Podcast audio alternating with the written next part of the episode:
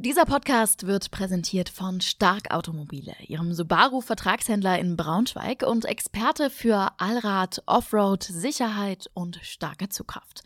Subaru in Braunschweig. Mehr unter www.starkautomobile.de. Willkommen bei Draußen, dem Outdoor-Podcast unserer Zeitung von und mit Michael Strohmann. Begleiten Sie den Expeditions- und Ausdauerexperten zu Begegnungen, Erlebnissen und Abenteuern zwischen Harz und Himalaya. Ja, hallo und herzlich willkommen zu einer neuen Folge unseres Draußen-Podcasts. Man muss ähm, für jedes Treffen mit dir dankbar sein, Michael Strohmann. Wir haben gerade schon drüber gesprochen, wie viel du unterwegs bist diesen Sommer. Jetzt erwischen wir dich also mal hier äh, bei einer regulären Arbeitswoche oder ist selbst die irgendwie noch durchzogen von Abenteuern? Äh, nein, das ist eine ganz reguläre Arbeitswoche, wobei ja reguläre Arbeitswoche eben nicht heißen muss, dass das irgendwie total routinemäßig alles nur runtergespult wird. Jeder Tag kann ein Abenteuer sein. In der Tat, ja. Das nehmen wir uns zu Herzen. Ähm, so wie auch diese Folge sicherlich ein kleines Abenteuer wird. Ähm, wen haben wir denn zu Gast heute? Ja, ich habe mich unterhalten mit Winfried Borchert aus Werningerode. Winfried Borchert bietet Ballonfahrten im Harz an, schon seit einigen Jahren. Und vor einigen Wochen hat er mich auch mal mitgenommen auf eine Ballonfahrt. Oh.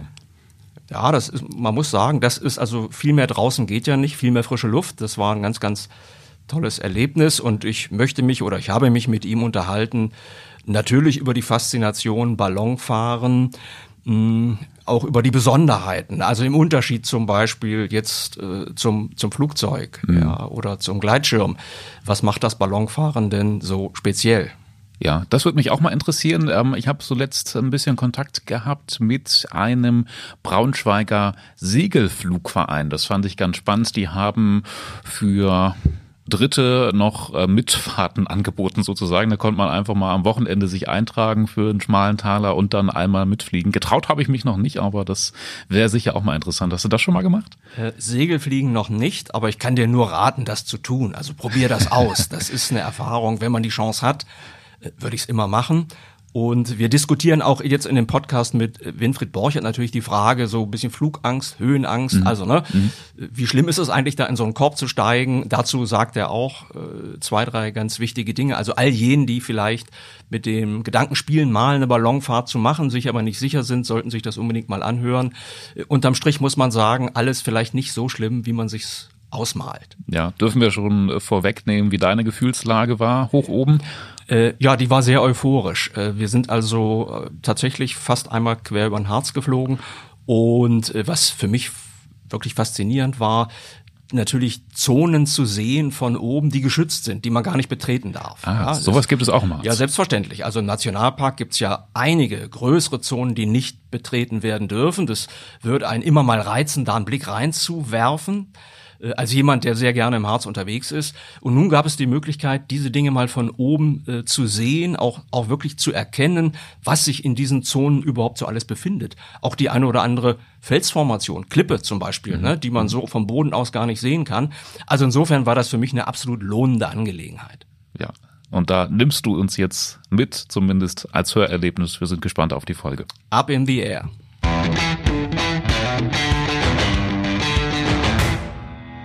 Lieber Winfried, wir beide wollen heute hoch hinausgehen. Es geht um das Thema Ballonfahren. Du bist erfahrener Ballonfahrer. Erzähl doch vielleicht mal unserem Publikum zunächst mal, wie du überhaupt zum Ballonfahren gekommen bist. Ja, das war etwas kurios und wie es oft so ist, ähm, steckt eine Frau dahinter, nämlich meine Frau, äh, die äh, so begeistert war von einer Veranstaltung, von der sie gehört hatte in Magdeburg. Das ist ähm, etwa zwölf Jahre her. Ähm, ein Ballonfestival in Magdeburg und äh, zu der Veranstaltung wollte sie unbedingt mit mir zusammen am Wochenende hinfahren.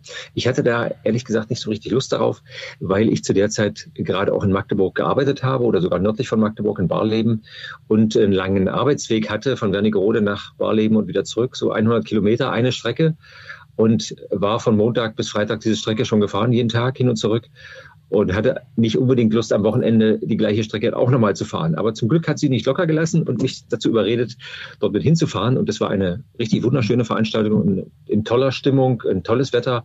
Es waren etwa 20 äh, Ballonfahrer dort, die dann ihre äh, Ballone so im Abendhimmel aufgestellt hatten, ähm, dort im äh, Bugerpark, im ehemaligen Bugerpark in, in Magdeburg und ähm, also Elbauenpark jetzt und äh, haben dann da mit toller Musik die Leute unterhalten und zur Musik dann äh, geleuchtet wie so eine große Lichtorgel, wie man sich das so vorstellt. Und da habe ich die Chance genutzt und mich mit einem Ballonfahrer unterhalten, ihn da ausgefragt über alles Mögliche und fand es immer interessanter. Er hat äh, sehr spannend und sehr begeisternd auch darüber erzählt, über sein Hobby. Und auf der Heimfahrt dann habe ich mir so überlegt, Mensch, das wäre doch eigentlich ein Thema, mit dem könnte man sich doch mal auch noch näher beschäftigen. Das würde sich doch lohnen, denn es ist etwas ganz anderes als das, was ich bis dato gemacht hatte, also mit Politik und Wirtschaft und äh, Zeitungsredaktion. Ähm, das war also, also völlig anders als das Ballonfahren. Und da habe ich mir gedacht, das ist eine ganz eigene Welt, die fand ich so interessant und habe dann angefangen, mich damit zu beschäftigen. Bevor wir zu den Feinheiten des Ballonfahrens kommen, gleich schon mal die Frage, hast du äh, sonstige Flugerfahrung davor oder danach gesammelt? Nein, ich bin einmal mit einem Hubschrauber mitgeflogen und einmal mit einem kleinen Sportflugzeug, aber noch nie davor Ballon gefahren. Und ähm, meine Fantasie reichte aber aus, mir vorzustellen, dass das einfach was Wunderbares sein musste. Und ähm, meine erste Ballonfahrt war tatsächlich auch schon meine erste Ausbildungsfahrt dann bei einem Ausbilder in der Nähe von Hettstedt in Hellbra, im Mansfelder Land, äh, den ich ja gefunden hatte. Und ähm, da hat sofort die Chemie gestimmt. Das war ein äh, sehr erfahrener Ballonfahrer, der das sehr exakt und sehr gut ähm, mich da ins Metier des Ballonfahrens eingeführt hat. Und äh, diese erste Ausbildungsfahrt war dann eben auch meine erste Ballonfahrt und es war sogar noch besser, als äh, ich es mir vorgestellt hatte vorher. Dann erzähl doch gleich mal, also wie lange dauert so eine Ausbildung? Was kostet die? Also damals war es so, das ist ja mittlerweile auch schon über zehn Jahre her, dass ähm, die Ausbildungszeit sich über das ganze Jahr, über ein Kalenderjahr erstrecken musste.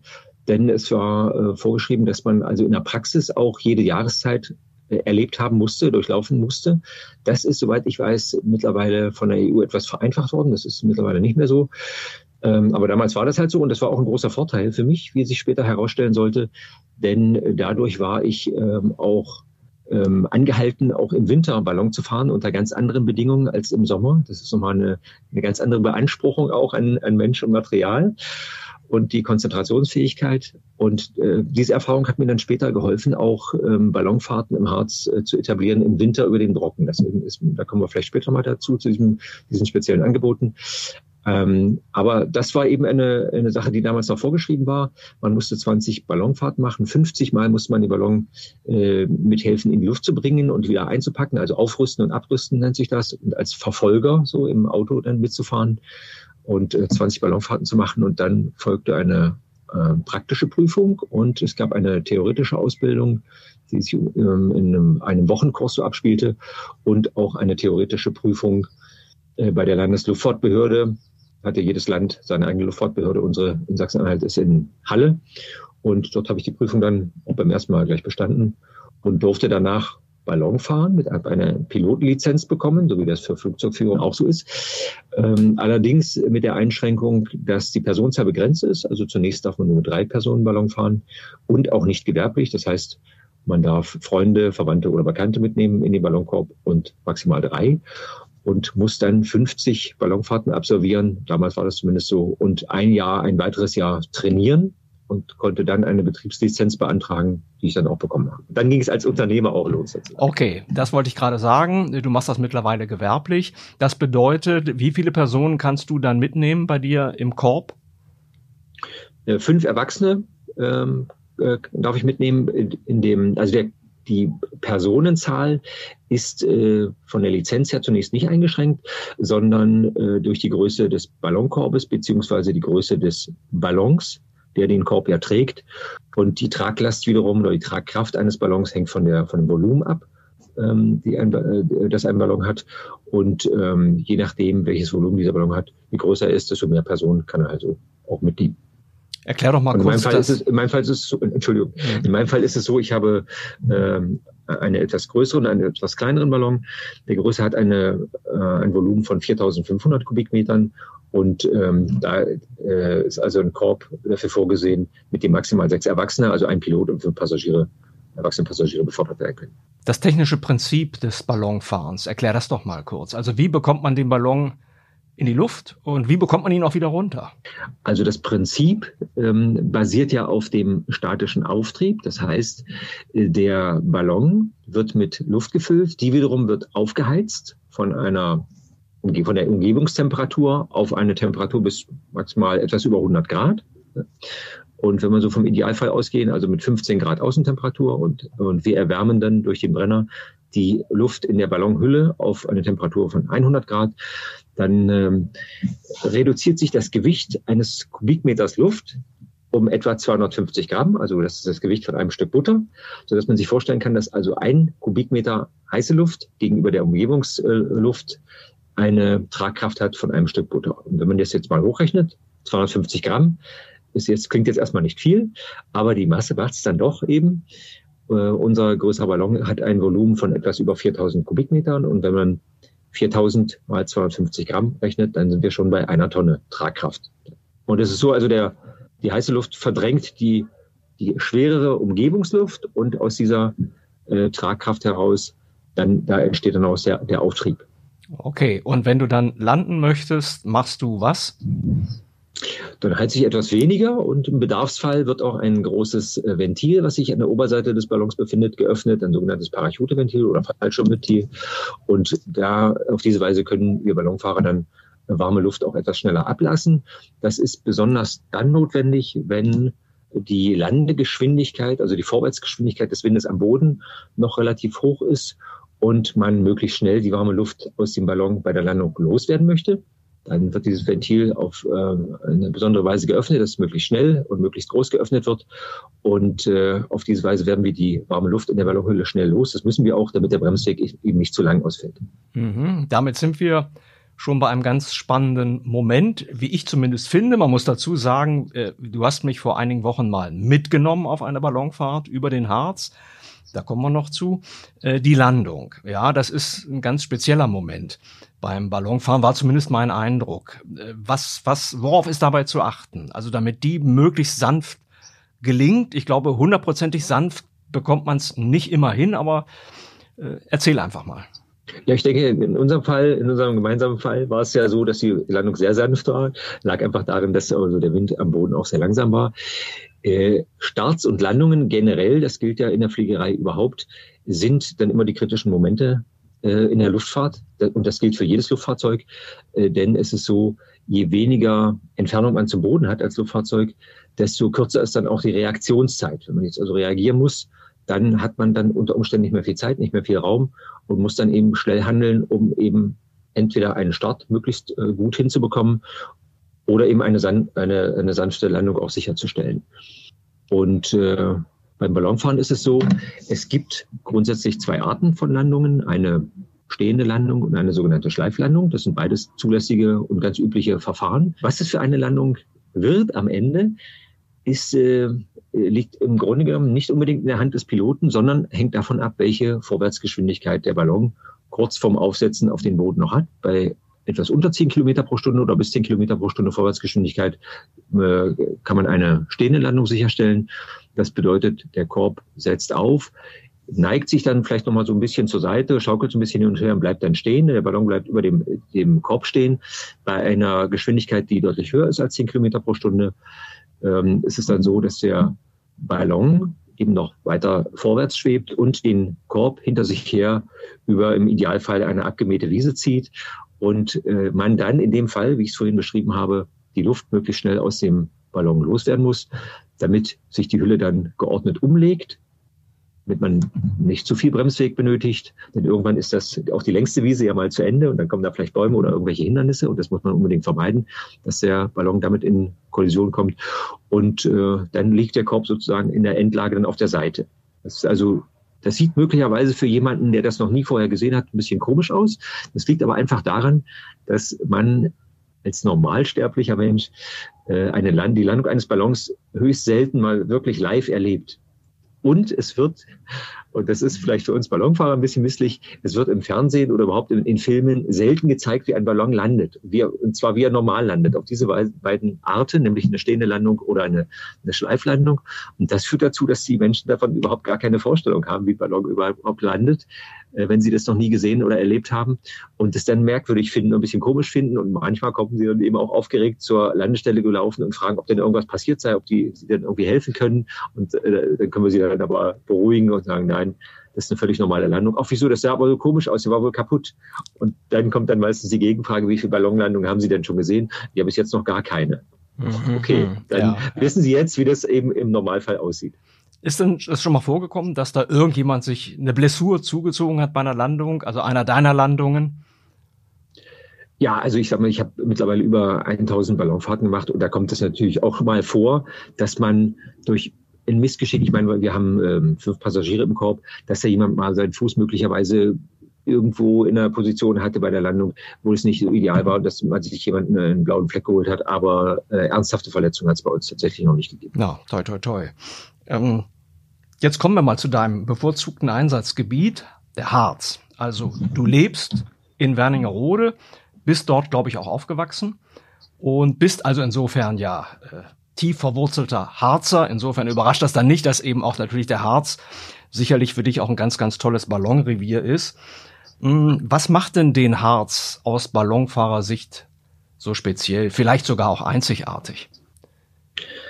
Ähm, also der Harz ist, und das äh, ist mir tatsächlich auch erst durch das Ballonfahren bewusst geworden. Und so richtig ähm, äh, habe ich das erst sehen können, unheimlich vielseitig. Also sowohl was die Natur betrifft, als auch was die äh, Besiedlung betrifft. Ja, wir haben also sehr dichte ähm, eine Kette von Städten am nördlichen Harzrand. Das reicht so von von Langelsheim über Goslar, Bad Harzburg, Ilsenburg, Wernigerode bis äh, Blankenburg, Thale, Wallenstedt dann auf die östliche Seite.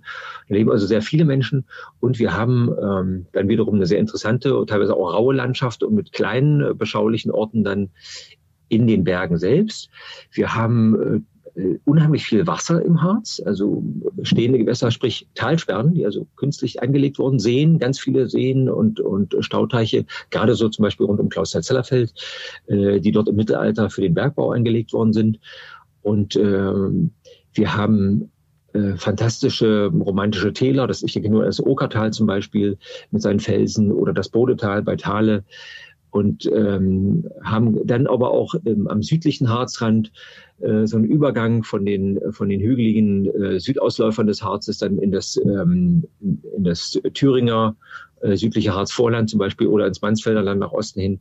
Ähm, was also unheimlich vielseitig ist. Und dann kommt dazu auch noch die, die ähm, historische Bedeutung von, ich sag mal, vorhin habe ich ja erwähnt, Klausthal-Zellerfeld, den Bergbau dort, Goslar, eben mit dem Rammelsberg, aber auch Bergwerke, äh, hier so bei Erlingerode zum Beispiel oder näher von Sangerhausen. Äh, und wir haben eben sehr viel kulturelle Städten von, von alten Kirchen und Klöstern. Und da gibt es also unheimlich äh, viele Dinge. Und was mich freut als Harzer ist, dass es viele Menschen auch gerade so in den letzten Jahren gibt, die das eben auch zunehmend erkennen. Da hat Corona möglicherweise auch etwas eine Rolle gespielt.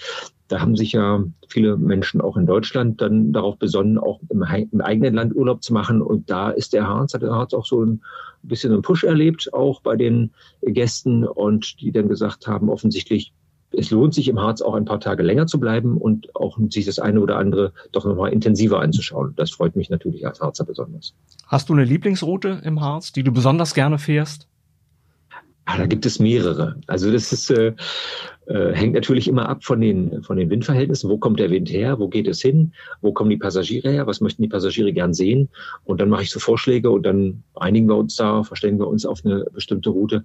Aber es, also ich, Natürlich gibt es, ähm, ist es dann immer besonders schön, wenn die Windverhältnisse so sind, dass man ähm, am Boden einen ruhigen Start und eine ruhige Landung ähm, äh, erwarten darf und auch sicherstellen kann. Aber in der Höhe, also das, wir sprechen da von 500 bis 1000 Meter Höhe etwa, äh, dann in der Höhe, in der wir fahren, äh, eine Windgeschwindigkeit hat, eine Windströmung hat, äh, die dann so zügig äh, uns mit dem Ballon voranträgt, dass wir auch eben eine weite Strecke zurücklegen können und dann eben auch sehr viel sehen. Also ich sag mal zum Beispiel, wenn man Wind Ost-Ost haben. Ostwind ist in der Regel äh, relativ flott. Und wenn wir dann morgens starten und starten zum Beispiel in Blankenburg, äh, dann in Richtung Westen, dann südlich an Wernigerode vorbei, am, Brocken vorbei und dann äh, an Bad Harzburg und Goslar vorbei, dann Richtung ähm, Klausthal-Zerrfeld, über Altenau, über die Okertalsperre. Das sind einfach fantastische Eindrücke, die man so in dieser Dimension, aber auch in der Ruhe in der man dann alles auch in Ruhe betrachten kann und sich orientieren kann von oben, aus keinem anderen Luftfahrzeug tatsächlich so genießen kann. Du hast das Stichwort Distanz eben gerade schon gegeben. Wie weit kann man mit dem Ballon fahren oder was war deine größte Distanz, die du mal mit dem Ballon zurückgelegt hast? Also wie weit man fahren kann, hängt, wie ich gerade gesagt habe, erstens von der Windgeschwindigkeit ab, die der Ballon ähm, aufnehmen kann in einer, in einer Windströmung und äh, dann natürlich vom Gasvorrat und auch so ein bisschen von der Zuladung. Das heißt also, wie lange kann man mit dem Gasvorrat in der Luft bleiben? Je schwerer der Ballon ist, je schwerer die Korbinsassen sind, desto mehr Gas verbraucht man und desto eher muss man dann auch wieder landen. Äh, umgekehrt dann mit, mit äh, weniger Passagieren oder leichteren Passagieren kann man eben dann länger in der Luft bleiben, weitere Strecken zurücklegen, wenn die Windgeschwindigkeit hoch genug ist. Äh, in der Regel ist es so, dass wir im Sommer bei den Ballonfahrten so Strecken im, im nördlichen Harzvorland zurücklegen zwischen 10 und 25 Kilometer, manchmal auch 30. Und wenn wir Touren über den Harz anbieten im Sommer, dann planen wir die meisten so, dass wir zwischen 25 und 40 Kilometer zurücklegen. Bei den, die weitesten Strecken werden zurückgelegt bei unseren Winterfahrten über den Brocken. Das liegt einfach an der Materie, liegt daran, dass ähm, im Winter die Umgebungstemperatur in der Regel niedriger ist als im Sommer und dadurch der Gasverbrauch auch sinkt und wir dann auch auf diese Weise länger mit dem Ballon in der Luft bleiben können. Und bei den äh, Winterüberquerungen des Brockens, da überqueren wir in der Regel auch den gesamten Harz in der Richtung, in der der Wind dann halt auch weht. Und da werden so in der Regel Strecken zwischen 30 und 60 Kilometer, teilweise auch mehr zurückgelegt. Daher ist auch bei einer dieser Fahrten dann auch mein persönlicher Rekord, der jetzt im Vergleich bei, von internationalen Ballonsportlern natürlich bescheiden ausfällt ähm, aber für Passagierfahrten schon recht ordentlich ist, ähm, ist dieser Rekord dann zustande gekommen. Da sind wir in der Nähe von Wolfsburg, zwischen Wolfsburg und Öbisfelde an der Grenze von Niedersachsen und Sachsen-Anhalt gestartet und dann direkt über den Brocken gefahren und äh, südlich von Osterode bei Schwiegershausen, wer das dort kennt, gelandet. Und das war eine Strecke von 108 Kilometern, wenn ich mich richtig erinnere. Das eine ist die Distanz, das andere ist die Höhe. Wie hoch geht's hinaus? Gibt es da auch, wo, wo läge da so eine, ich sag mal, normale Obergrenze? Da muss man unterscheiden zwischen äh, einer rechtlichen Grenze und einer technischen Grenze. Technisch ist es so, nach Angaben unseres Herstellers, ähm, der die Ballonausrüstung ähm, konzipiert hat und hergestellt hat, die Firma Schröder in Schweich bei Trier ist das, ähm, dass unser Brenner bis in eine Höhe von etwa 5500 Metern funktioniert. Danach wird die Luft und der Sauerstoffgehalt ähm, so gering, dass die Leistung des Brenners nicht mehr ausreicht, um den Ballon noch in größere Höhen zu bringen. Äh, rechtlich ist es so, dass man bei normalen Passagierfahrten, das sind ja die Fahrten, die wir in der Regel absolvieren, äh, bis zu einer Höhe von 3000 Metern über Meereshöhe aufsteigen darf. Das, da ist sozusagen die Obergrenze des sogenannten unkontrollierten Luftraums. Und darüber beginnt dann der sogenannte kontrollierte Luftraum. Da wäre es dann notwendig, A, Sauerstoff für alle Korbinsassen mitzuführen. Das brauchen wir bis 3000 Meter Höhe nicht. Wir müssten einen Transponder ähm, in Betrieb haben, der der Flugsicherung sagt, wer wir sind, welches unser Luftfahrzeug ist. Unsere Kennung äh, wird dann auf dem Radar sichtbar, aber nicht nur für die Flugsicherung, sondern für auch andere Piloten, die mit Verkehrsflugzeugen dann unterwegs sind und wissen, ah, okay, da ist über dem Harz ist gerade der Brockenballon in Höhe 3500 Metern unterwegs. Äh, und wir müssten die Fahrt bei der Flugsicherung auch an- und abmelden, wenn wir vorher wissen, dass wir über 3000 Meter äh, Meereshöhe gehen. Aber Einschränkung, es ist wenig sinnvoll bei Fahrten, bei denen man ja am Boden auch möglichst viel sehen möchte, dann über 3000 Meter zu gehen. Also das ist jetzt für uns, hat jetzt keinen praktischen Mehrwert und für die Passagiere auch nicht unbedingt.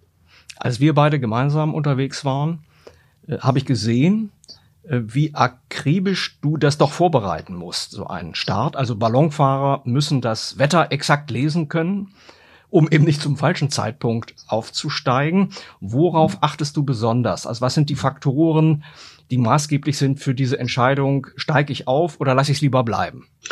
Na, zunächst müssen wir mal gucken, was haben wir überhaupt für eine Großwetterlage zu erwarten? Das heißt, bleibt es trocken? Oder müssen wir unter Umständen mit Schauern rechnen? Oder sogar, und das, da wird's dann, ähm, da wird's dann äh, ganz genau, müssen wir äh, mit der Bildung von plötzlichen Wärmegewittern rechnen. Oder ist irgendwo eine Kaltfront in der Nähe, zum Beispiel, an deren Vorderseite sich auch äh, Gewitter bilden können. Das sind so alles Faktoren, die wir berücksichtigen müssen. Das heißt, also, wir müssen sicher sein können, wenn wir starten, dass wir eine sichere Ballonfahrt auch wettertechnisch, auch mit, mit ausreichenden Reserven, ähm, auch was die, was Zeiten betrifft und Abständen zu bestimmten Wetterphänomenen, Wetterereignissen, die Probleme bereiten können, dass wir diese Fahrt eben auch sicherstellen können. Das heißt also, wenn Gewitter in der Nähe sind zum Beispiel, starten wir nicht. Ist klar. Oder wenn, wenn Gewitterwarnungen herausgegeben werden, da muss man sich genau angucken, für welches Gebiet werden die ausgegeben. Wir haben heute sehr viele und sehr komfortable im Vergleich zu früher äh, technische Hilfsmittel, die uns das Ballonfahren enorm erleichtern. Also ich nenne nun mal das, das Wetterradar zum Beispiel, wo wir auch sehen können, eben auf dem Radar, äh, wenn wir einer, in einer Entfernung, sagen wir von 30, 40 Kilometern sehen, dass sich dort eine äh, Cumuluswolke auftürmt, äh, zu einer äh, möglichen äh, Schauer- oder Gewitterwolke ausbildet, dann können wir auf dem Radar beobachten, auch ähm, was haben wir da zu erwarten? Kommt da tatsächlich ein, ein Regen aus dieser Wolke oder ist, sieht es von ferne nur so aus? Täuscht das unter Umständen? Hast du eigentlich mal eine Situation erlebt, wo einer deiner Fahrgäste, als es dann in die Höhe ging, naja, Angstzustände bekommen hat und dann vielleicht eben auch darauf gepocht hat, dass du sofort wieder landest? Ist sowas schon Nein. mal vorgekommen? Nein, sowas ist überhaupt noch nie vorgekommen. Und ich habe auch, weil das natürlich eine Frage ist, die erstens uns immer wieder gestellt wird, eine von den Fragen, können, es gibt noch einige andere, aber das ist eine Frage, die immer wieder kommt. Äh, ist schon mal jemandem schlecht geworden oder hat jemand schon mal Panik bekommen wegen Höhe? Äh, deswegen habe ich auch am Anfang meiner Ballonfahrkarriere mit vielen älteren Ballonfahrkollegen darüber gesprochen und auch dort habe ich immer die gleiche Antwort bekommen. Nein, es ist noch nie vorgekommen. Was äh, des Öfteren mal, äh, wo, wir, wo wir gefragt werden von, von Menschen, die selber die Erfahrung haben, dass sie zum Beispiel nicht gerne auf Leitern steigen oder dass sie ähm, möglicherweise Probleme haben, von hohen Gebäuden oder Bergen ins Tal runterzuschauen, ähm, dass sie sagen, könnte das was für mich sein und was ist denn, wenn ich da möglicherweise äh, Angst bekomme?